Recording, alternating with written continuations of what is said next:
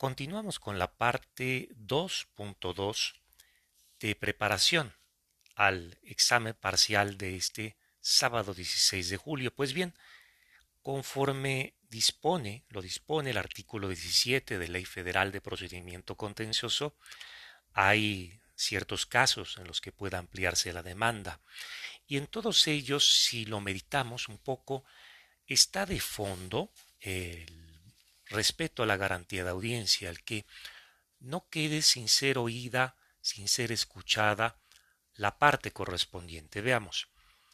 Si se impugna una negativa ficta, claro está, eh, si en la demanda el particular indica que desconoce los fundamentos y motivos de la resolución negativa ficta, pues estará esperando que en contestación de demanda la autoridad no solamente acredite que en su caso emitió la resolución, sino cuáles son los fundamentos y motivos de esta, que una vez conocidos el particular podrá controvertirlos.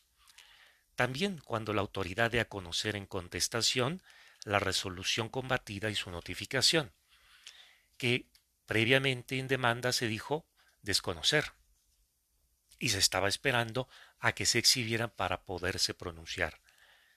Otro supuesto es cuando en la contestación de la demanda se introduzcan cuestiones desconocidas por el actor o cuando la autoridad solicita el sobreseimiento del juicio por alegar extemporaneidad de la demanda.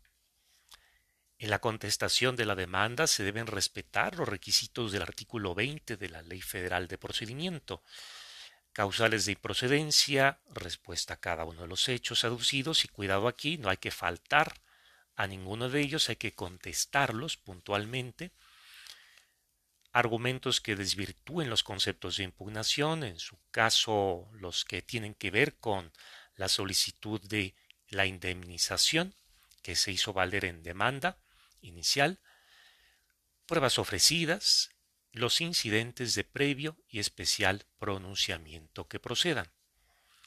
Por ejemplo, incompetencia. La parte demandada debe exhibir copia de la demanda y sus anexos para las demás partes, el documento que acredite personalidad en el caso del particular demandado, en juicio de lesividad, pruebas documentales ofrecidas, cuestionario para el perito debidamente firmado y el artículo 22 de Ley Federal de Procedimiento Contencioso Administrativo establece reglas que conviene fijar aquí por su relevancia. Una de ellas es que la autoridad al contestar no puede cambiar o mejorar los fundamentos y motivos de su resolución impugnada. Debió haberlo hecho valer en su momento, pero no al contestar la demanda.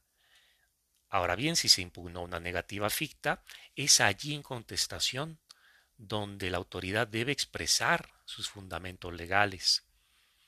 Y también, en su caso, podría allanarse la pretensión del actor o revocar el acto impugnado, y hasta antes del cierre incluso de la instrucción, lo cual comúnmente se hace mediante un acuerdo.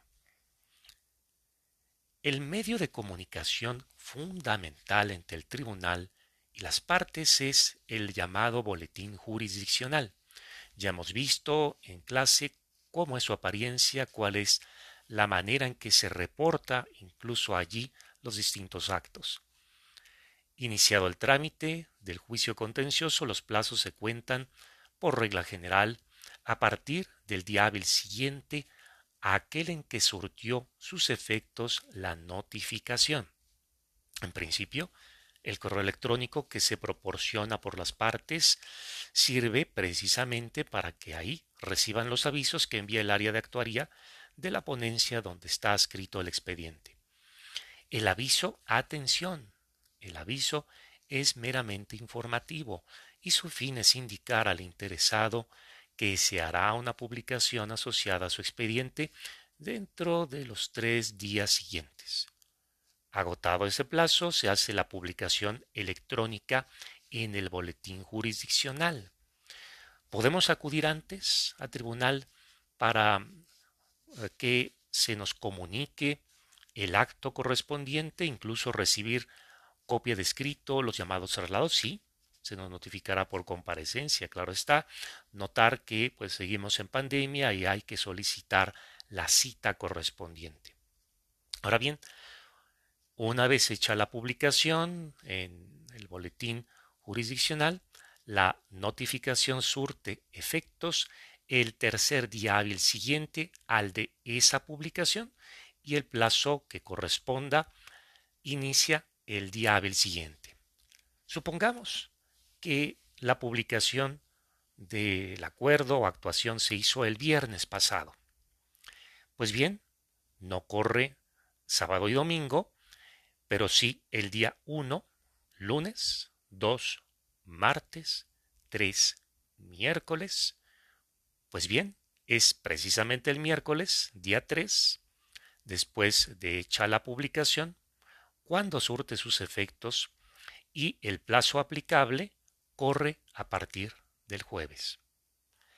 Si las partes acudieron personalmente a las instalaciones del tribunal, se les notifica personalmente y surte efectos el día hábil siguiente al de la notificación. Hay casos en los cuales la notificación debe ser personal necesariamente, cuando se emplace al tercero interesado o al particular demandado en el juicio de lesividad. O también cuando se cita a un testigo que no pudo ser presentado por quien ofreció la testimonial. Y también en otros casos a título excepcional, debidamente justificado por la persona magistrada instructora, si así se estimase indispensable conforme lo dispone el artículo 67 de la Ley Federal de Procedimiento Contencioso. ¿Y qué pasa si una notificación fue irregular o se omitió? Pues el artículo 72 de la ley señalada indica que se entenderá legalmente hecha a partir de la fecha en que el interesado se ostentó sabedor del contenido de el acto notificado. Quien postula ante el tribunal Atención, deberá evitar que se actualicen las causales de improcedencia previstas en el artículo 8 de la Ley Federal de Procedimiento Contencioso. La improcedencia debe estar prevista en ley y su apreciación debe ser objetiva y fehaciente, no inferirse a base de presunciones. Está en juego el derecho de acceso a la justicia. Cuando el juicio es improcedente, quiere decir que hay un impedimento legal, técnico, para que el tribunal ejerza su jurisdicción y valore la legalidad o controle la legalidad de un acto o resolución. Es decir, no se va a entrar al fondo de la cuestión. Su examen, el examen de la improcedencia es de orden público e incluso puede hacerse de oficio, esto es, sin que la parte demandada, el tercero interesado, hayan hecho valer alguna causal de improcedencia. Las causales de improcedencia más comúnmente invocadas son las siguientes. Consentimiento por no promover el juicio en tiempo, no afectación al interés jurídico, inexistencia del acto resolución combatidos, existencia de un medio de defensa pendiente de resolución esgrimido en contra del mismo acto, no se agotó un medio de impugnación que era obligatorio presentar antes de la promoción del juicio. Cosa juzgada, es decir, el acto resolución ya fueron objeto de un juicio previo con las mismas partes. La falta de conceptos de impugnación también torna improcedente el juicio por incumplimiento de un requisito formal en la demanda. A su vez, si combatimos normas de un reglamento, también es improcedente el juicio, ya que el tribunal no tiene competencia para hacer un control de su legalidad, solo de normas generales de rango inferior al reglamento. Atención, si lo que queremos es cuestionar normas de un reglamento, en el juicio contencioso hay, sin embargo, una vía. Solicitemos la inaplicación de la o las normas de reglamento vía control difuso de convencionalidad. Otros supuestos de improcedencia están ligados a la existencia de agotamiento de mecanismos de defensa que han sido previstos expresamente en tratados comerciales, mecanismos también previstos en tratados que tengan por fin evitar la doble tributación o cuando se cuestionan liquidaciones emitidas por autoridades fiscales extranjeras. De hecho, la última fracción del artículo 8 de Ley Federal de Procedimiento Contencioso Administrativo reenvía también a otros supuestos de improcedencia que pudieran estar previstos en otras leyes de carácter fiscal y administrativo.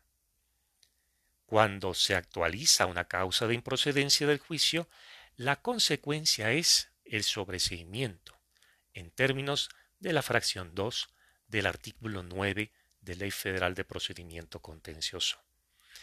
El sobreseimiento puede ser parcial, es decir, solo respecto de algunos actos o resoluciones. De manera que esto tendría que verse reflejado tanto en el considerando donde se haga el estudio como en los resolutivos, los puntos resolutivos de la sentencia definitiva. Una consecuencia lógica del sobrecimiento del juicio es que el tribunal, la sala, queda impedida de estudiar el llamado fondo del asunto, es decir, la legalidad del acto o resolución impugnados a la luz de los conceptos de impugnación hechos valer. Hay veces, nótese, que en contestación de demanda la autoridad pide el sobreseimiento del juicio alegando que actuó conforme a derecho. En esos casos, lo que está haciendo la autoridad es mezclar, confundir argumentos de fondo que buscan hacer prevalecer la legalidad de su acto con argumentos de supuesta improcedencia del juicio. Entonces, lo que debería hacer la sala regional en su caso es declarar inoperante el argumento que se haya hecho valer a modo de causal de improcedencia, pero que en realidad expone razones ligadas a la legalidad misma del acto. Pues bien, hasta aquí en lo que toca a esta grabación, a este episodio 2.2 de preparación al examen parcial del día sábado 16 de julio. No me resta sino agradecerles a todos su tiempo de escucha saludándolos y felicitándolos nuevamente a aquellos, aquellas que hoy, 12 de julio, celebran el Día de la Abogada y el Abogado. Un saludo cordial.